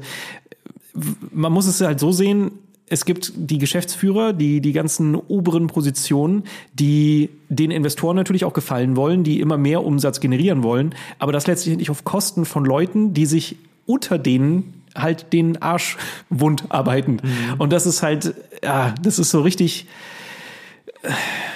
Es hat, einen, es hat einen sehr faden Beigeschmack, weil, wie du das gesagt hast, äh, sie haben nicht nur ein Rekordjahr gehabt, sondern sie haben auch Rekorddividenden ausgeschüttet. Das bedeutet, dass die Investoren so viel Geld wie noch nie äh, zurückbekommen haben und das auf Kosten von ganz normalen Leuten, die halt äh, jeden Tag arbeiten, schuften und zusehen, dass Spiele veröffentlicht werden. Man muss dazu sagen, dass diese Entlassung hauptsächlich in Bereichen stattgefunden haben, die halt nicht in der Kernentwicklung stattfinden. Das bedeutet, das äh, betrifft die PR, die Marketingabteilung, aber vor allem auch sowas wie eine E-Sports-Abteilung bei Blizzard. Die wurde nämlich extrem radikal reduziert und auf das Nötigste runtergeschraubt. Und das sind so Sachen, wo man immer mehr das Gefühl hat, okay, in welche Richtung geht das jetzt? Und das befürchten jetzt auch die, die Mitarbeiter, zum Beispiel bei Blizzard. Blizzard kennt man ja als eine, als eine Firma, als einen Entwickler, der sehr stolz ist und eine sehr strikte Philosophie fährt. Und zwar, ein Spiel ist fertig, wenn ein Spiel fertig ist. Und das passt nicht mehr so ganz zu der Philosophie, die Activision fährt. Und zwar, wir wollen jedes Jahr ein Spiel haben, wir wollen jedes Jahr neue fette Umsätze haben. Und das geht nicht einher mit der äh, mit dem Konzept, das Blizzard bisher gefahren hat. Das bedeutet folgendes, Activision macht Blizzard immer weiter Druck und schaut zu, dass jetzt einiges verändert wird, dass immer mehr Einfluss in Blizzard äh, eingenommen wird, um so ein Stück weit die das Geschäft so zu lenken, dass das wieder zugunsten der Gewinnmaximierung stattfindet. Und da, wenn man sich die, die Artikel von Jason Schreier zum Beispiel auch vorliest, der jetzt hier schon mehrmals Erwähnung äh, gefunden hat, da wird einem erstmal so wirklich klar, was da, was da eigentlich abgeht, was, was für Grabenkämpfe geführt werden und wer letzten Endes der, der Mensch ist, der in Mitleidenschaft gezogen wird. Und zwar ist das halt der einfache äh, Angestellte, der Familie hat, der Kinder hat, der nicht weiß, wo er morgen ist oder sie morgen ist. Es werden immer lautere Rufe laut, dass dass jetzt langsam aber sicher eine große Gewerkschaft an den Start gehen muss, um halt diese Leute einfach zu schützen, dass nicht große Geschäftsleute, Investoren richtig krass auf Kosten dieser Menschen Profit schlagen. Und das mhm. ist ein, ein riesengroßes Problem, wo die Branche früher oder später sehr stark in Mitleidenschaft gezogen wird. Große Talente denken sich, okay, fuck, warum sollte ich zu dieser Branche wechseln, wo ich jahrelang gelernt habe, studiert habe und jetzt wechsle ich zu einem zu einem Bereich, wo ich nicht weiß, wo ich morgen lande oder sehr erfahrene Veteranen, die einen enormen Erfahrungsschatz über die Jahre sich eingesammelt haben, haben irgendwann auch keinen Bock mehr und denken sich, okay, ich habe Familie, ich habe Frau, ich habe Kind, ich habe Mann, ich habe Kind. Mhm. Ähm, warum sollte ich in einer Branche bleiben, die halt komplett unsicher ist, ich weiß nicht, wo ich morgen bin, dann wechsle ich doch lieber, keine Ahnung, sei es Film, sei es irgendeinen anderen Bereich, mhm. wo mein Arbeitsplatz einfach sicher ist. Die Videospielbranche ist gerade an so einem Punkt, wo sehr viele wichtige Menschen entweder diese Branche verlassen oder gar nicht erst betreten. Und das ist ein sehr, sehr, sehr großes Problem für die Zukunft. Es gibt halt einfach auch sehr wenig Absicherung. Also zwar ist es jetzt auch bei Activision passiert, dass die halt Abfindungspakete bekommen. Ne? Man weiß nicht, wie sie aussehen. Von Activision-Seite waren sie immer so großzügig genannt, aber man weiß halt letztendlich nicht, was sie bekommen. Und wir hatten halt auch einen ganz ähnlichen Fall als Telltale. Ähm, ja, letztendlich äh, eingestellt, würde ich gerade sagen, bankrott gegangen ist mhm. und äh, die Entwickler plötzlich vor nichts standen und das von heute auf morgen. Da wurde nicht vorher kommuniziert und genau sowas muss man halt verhindern, weil wenn da äh, eine Gewerkschaft hintergestanden hätte, dann würde das ganz anders ablaufen. Das ist natürlich nicht so, dass dann Leute davor geschützt werden, entlassen zu werden. Das äh, wird halt trotzdem passieren, wenn es einer Firma schlecht geht und die müssen ihre Schlüsse ziehen, dann werden auch Leute entlassen. Aber zumindest kann da dann noch so ein bisschen für die für die Rechte und für das, was diesem Mitarbeiter dann auf den Weg gegeben wird, noch gekämpft und gearbeitet werden. Und das fehlt halt derzeit. Und man muss auch dazu sagen, dass das nicht mal nur äh, in, in Amerika der Fall ist. Auch in Deutschland zum Beispiel ist es selten, dass ein Spieleentwickler einen Betriebsrat hinter sich hat. Und äh, auch als Spieler, so doof das klingt, man kriegt davon ja immer nicht direkt was mit, aber auch als Spieler äh, hat das durchaus Auswirkungen. Ich meine, wenn wir uns jetzt Blizzard anschauen, da merkt man schon im Hintergrund, dass es so ein bisschen Tumult entsteht, dass man nicht weiß, wie es mit Spielen und mit Marken aus dem Hause weitergeht. Und auch da sollte man sich halt Gedanken machen, wenn es den Leuten nicht mehr gut geht, dieser Firma von, ja, die, die letztendlich die Spiele machen, die ich mag, dann ist es ja schlecht. Deshalb sollte man da schon auch immer ein bisschen Auge und ein Ohr drauf haben. Und man kann halt nur hoffen, dass da einfach jetzt ein bisschen Bewegung ins Spiel kommt. Ich das Gefühl, dass das schon öfter im letzten Jahr Thema war, diese ganze, äh, ja, das Thema Gewerkschaft und Unitization.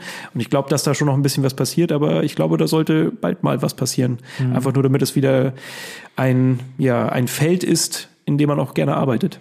Es ist gerade aber auch eine relativ komische Zeit, nicht nur exklusiv für Videospiele, sondern vielmehr in der Medienlandschaft. Wenn man sich äh, die Entwicklung bei BuzzFeed anguckt oder bei Vice, dass da jetzt auch enorm viele Leute die Stellen gestrichen wurden und dass da jetzt auch mit, mit ähm, Gewerkschaften hantiert wird und dass das immer weiter in den, in den Vordergrund gerät und in den Diskurs gerät was super wichtig ist, das, was bei Activision passiert ist, das ist nicht normal. Das ist einfach nur krass. Das ist einfach nur absurd. Und man sollte es definitiv auch so behandeln. Man sollte genau so darüber sprechen, dass das alles andere als cool ist. Und dass da, dass das nicht ein Prozess ist, der mal passieren kann, das ist einfach falsch, was da passiert ist. Mhm. Und man sollte das definitiv immer so diskutieren, besprechen und das nicht unter, unter den Scheffel stellen. Und die Frage ist dann immer, die auch oft gestellt wird, wie kann man als letztendlicher Konsument, als, als Nutzer dieser Spiele, die da entstehen, äh, reagieren? Weil das war halt auch oft die Frage, die ich im Netz gelesen habe, ja, sollte man jetzt Activision-Spiele boykottieren?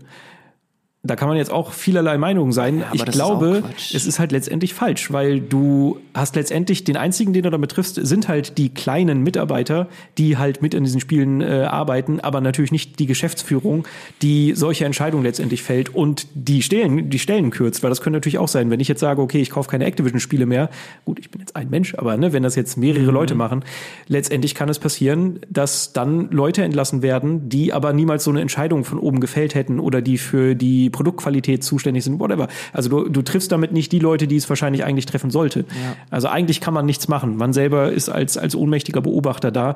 Nur wir als, als äh, Journalisten, als Leute, die darüber sprechen, man kann dem halt ja eine Plattform bieten und das halt darstellen, darüber sprechen. Und das ist, glaube ich, sehr wichtig. Und wie gesagt, nicht nur äh, im, im Ausland, sondern auch in Deutschland. Die Branche verändert sich und das zeigt sich nicht nur bei Activision, sondern auch bei Sony. Die haben nämlich seit einiger Zeit schon bekannt gegeben, dass sie die E3 nicht mehr äh, besuchen wollen oder nicht mehr auf der E3 stattfinden wollen, zumindest was das Jahr 2019 angeht. Und da gab es jetzt nochmal ein relativ ausführliches Interview mit äh, Sean Layden, der Chairman quasi von den äh, Sony Interactive Studios der so alles unter seine Fittiche genommen hat, die verschiedenen äh, Studios und dafür verantwortlich ist, wie der Output von Sony PlayStation aussieht.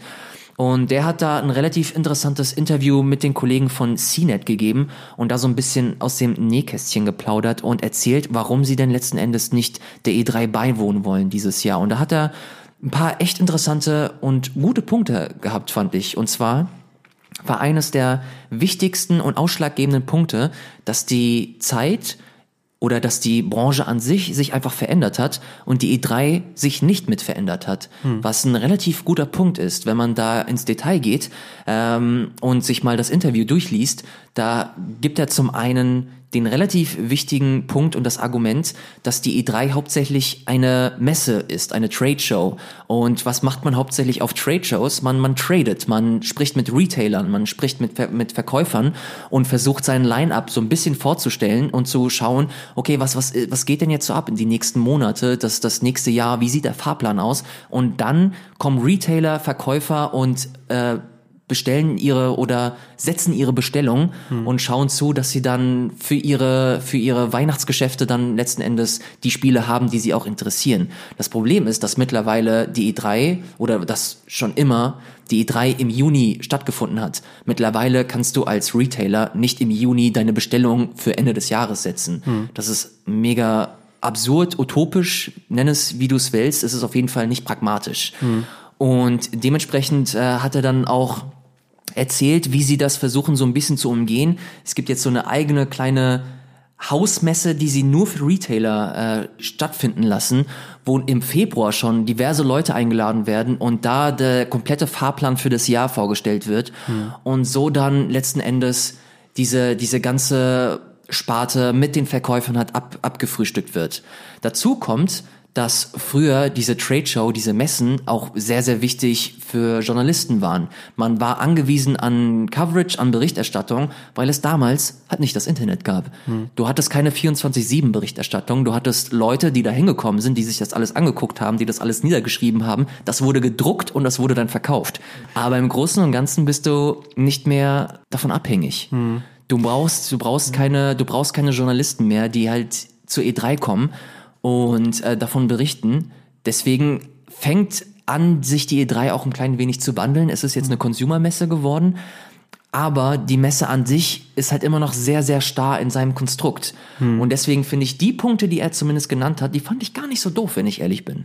Nö, man kann das schon rein rational total gut nachvollziehen als aus reiner äh, Videospiel-Fansicht muss ich halt sagen, ich find's schade, weil für mich war es schon immer so ein Ankerpunkt. Du weißt im Juni, das ist halt der Monat der Videospiele, so mhm. doof es klingt, aber du hast halt da dein, dein, deine kurzen paar Tage, wo halt die News auch viel zumindest von Videospielen äh, bestimmt sind. Und das finde ich halt eigentlich total spannend. Ich mochte das immer total gerne. Äh, dann hast du dein PK-Feuerwerk, du hast eine interessante Show, du hast viele neue Ankündigungen und ich genieße das und ich finde das auch schön. Ich glaube auch, dass da ähm, das nicht zu verachten ist. Ich kann schon verstehen, auch warum Sony das nicht will, weil du natürlich auch immer im Konkurrenzkampf mit allen gleichzeitig stehst. Also da kommt ja Microsoft, Nintendo, äh, keine Ahnung, alle, Bethesda, Blizzard, keine Ahnung, mhm. alle pumpen ihre Spiele und Ankündigungen zu einem Zeitpunkt raus und du stehst dem natürlich in Konkurrenz, weil du halt auch hervorstechen äh, möchtest. Und das halt natürlich auch nicht äh, eingehen zu wollen, kann ich schon verstehen. Ich finde es halt nur schade, weil du, glaube ich, auch sehr viel Aufmerksamkeit auf diesem Event hast, was jetzt Sony so ein bisschen links liegen lässt. Ich glaube, mhm. die schaffen das schon, wenn sie jetzt eigene, die werden ja auch für die Öffentlichkeit äh, bestimmte Events wieder veranstalten und damit werden sie auch schon viel Aufmerksamkeit generieren. Da mache ich mir gar keine Sorgen. Einfach nur aus, aus der Sicht eines äh, Konsumenten und jemandem, der gerne Videospiele spielt, finde ich es halt schade, dass ich sehe es schon so, dass die E3 immer mehr an Stellenwert verliert und seitdem ich so ein bisschen diese ganze Videospielnummer verfolge, ist halt die E3 immer so die krasse Messe gewesen, mhm. die halt so einen krassen Strahlfaktor hatte. Und das finde ich schon schade. Einfach nur aus, aus der Sicht. Rational kann ich es total verstehen. Ich finde es nur trotzdem schade, dass ich nicht ja, im Juni dann da sitzen werde mit großen Augen und den ganzen PKs, mhm. zumindest jetzt Sony, nicht mehr folgen kann. Mal gucken, was da halt abseits dessen kommt. Ich glaube, für uns alle war das ein Bummer, weil man auch genau wusste, Sony war immer so auch so ein kleines Highlight, oh ja. dass man so um drei Uhr morgens noch wach bleibt. Ey, diese verdammte, verdammte PK mit ähm, Last Guardian, Final Fantasy VII Remake, ja. Shenmue 3, das war einfach nur ein fucking ja. Feuerwerk. Und das sind halt so Momente, da freut man sich halt drauf. Also da war ich echt aus dem Häuschen und das hat man halt nicht so oft. Und das ist jetzt dieses Jahr auch nicht. Das ist schon ein bisschen schade, finde ich. Das ist auch ein, ein, wichtiger Punkt, den er genannt hat, ist, dass sich die Ausrichtung von Sony PlayStation halt auch so ein bisschen geändert hat, dass sie immer weniger Spieler machen, mhm. dafür Spiele immer größer werden und dementsprechend auch viel, viel länger dauern in der Entwicklung. Und er hatte auch gemeint, dass ganz ehrlich sie dieses Jahr auch nichts Großartiges zu zeigen hätten. Also dass mhm. wenn du auf der E3 stattfindest und du kündigst an, du hast eine Pressekonferenz, dann setzt du halt einfach eine gewisse Erwartungshaltung und mhm. dann willst du auch einfach die fetten Dinger sehen, du willst die Bomben sehen, du willst ein Death Stranding sehen, du willst ein neues God of War sehen. Mhm. Und wenn du das nicht liefern kannst, kann ich auch vollkommen nachvollziehen, wenn man letzten Endes sagt, ey Leute, es tut mir leid, die E3 ist für uns sowieso nicht mehr so das, das größte Ding. Mhm. Und wenn wir obendrein auch noch nichts zu zeigen haben, dann sehen wir echt keinen Grund, warum wir hier auftreten sollten. Dann sparen wir uns das lieber. Dann machen wir Ende des Jahres, keine Ahnung, lieber eine PlayStation Experience. Und da komme ich zum nächsten Punkt. Ich glaube, dass auch so, so, so klug sich das alles anhört, aber natürlich verfolgt Sony auch so ein gewisses Eigeninteresse. Natürlich wollen sie die Kommunikation selber steuern. Sie wollen das selber alles inszenieren. Sie wollen selber möglichst viel Kontrolle halten. Hm. Und da schauen sie sich das sehr, sehr gut zum Beispiel bei Nintendo ab, die das halt nee, die letzte Zeit sehr, sehr gut gemacht haben. Das beste Beispiel ist das, was wir vorhin äh, nochmal besprochen haben, die Nintendo Direct. Ein Konzept, das unheimlich gut aufgeht. Du, wo du innerhalb kürzester Zeit die Aufmerksamkeit Millionen von Menschen äh, an dich ziehen kannst und deine neuen Sachen enthüllen kannst und so quasi immer wieder Peak setzen kannst, anstatt einfach nur im Sommer mit diversen Konkurrenten um die Aufmerksamkeit diverser Leute, Journalisten, Konsumenten und was auch immer kämpfen musst. Mhm. Das ist natürlich auch ein smarter Move und ein Move, glaube ich, in ob es die richtige Richtung ist, das äh, maße ich mir nicht an zu, zu behaupten, aber es ist auf jeden Fall ein Move, der irgendwie zeitgemäß ist. Mhm. Und dementsprechend kann ich das auch, ich kann das nachvollziehen, aber ich bin da auch auf deiner Seite. Ich finde das unheimlich schade. Die E3 ist einfach so eine, so eine feste Institution. Die hat man einfach sich in dem Kalender fest markiert. Ich erinnere mich noch, als ich als Auszubildender keine Ahnung, in der Behörde gearbeitet habe und da wusste ich, okay, an dem Tag nehme ich mir entweder frei oder einen halben Tag, hm. weil ich will rechtzeitig da sein, ich will meine Snacks haben und dann gucke ich mir diese dummen PKs an. ja, ja. Ja, ich bin halt auch gespannt, weil äh, wenn, wenn du jetzt das, äh, den Vergleich mit Nintendo ziehst und den Nintendo Directs, ich finde, was du da halt hast, du hast halt mehr so ein Streufeuer. Du hast halt nicht so die, das, das ist ein Event, wo sie halt recht viel zeigen, wo du auch weißt, es gibt viele Neuankündigungen, sondern es passiert im Laufe des Jahres mehrmals. Du hast mal eine dazwischen, die nicht so spannend ist, dann hast du wieder eine mhm. mit so ein, zwei Ankündigungen, die ganz cool sind, dann wieder eine mit einer richtig krassen Ankündigung. Und das finde ich halt auch so ein bisschen schade. Ich, ich finde das schon ganz geil, wenn das so punktuell, nein, wenn es auf einem Punkt kommt, wenn du eine Show hast und du hast mhm. da geile Ankündigungen. Und das wird sich dann vielleicht auch ein bisschen verlieren, je nachdem, was die halt für ein Format fahren, was ja. sie machen. Also wenn sie ein großes, weiß ich nicht, PlayStation 5 Reveal-Event machen, dann wird da schon ein bisschen was passieren. Mhm. Aber wenn sie so ein Nintendo Direct, äh, also ein PlayStation Direct-Modell fahren, keine Ahnung, dann verliert sich das vielleicht so ein bisschen. Ich würde tatsächlich noch mal ganz kurz, bevor wir das Thema abschließen, du warst, ich war leider noch nie auf der E3. Ja. Du warst ja jetzt zweimal, die letzten zwei Jahre zumindest. Mhm. Wie waren so deine Erfahrungen? Du hast gerade davon erzählt, wie krass das für dich war und dass du das immer mitverfolgt hast. Wie war das für dich, halt wirklich so vor Ort zu sein und das alles selber mit eigenen Augen abzuchecken. Ja, kann ich eigentlich gleich auch ein bisschen entmystifizieren. Das ist eigentlich eine kleinere Gamescom sogar. Mittlerweile. Genau. Naja, gut, größer war sie noch nie, aber äh, sie ist jetzt mittlerweile eine kleinere Gamescom, weil sie halt für die Öffentlichkeit zugänglich ist. Das war sie ja davor nicht. Sie war es schon mal, frag mich nicht welches Jahr, aber sie war schon mal äh, für ein Jahr lang äh, öffentlich.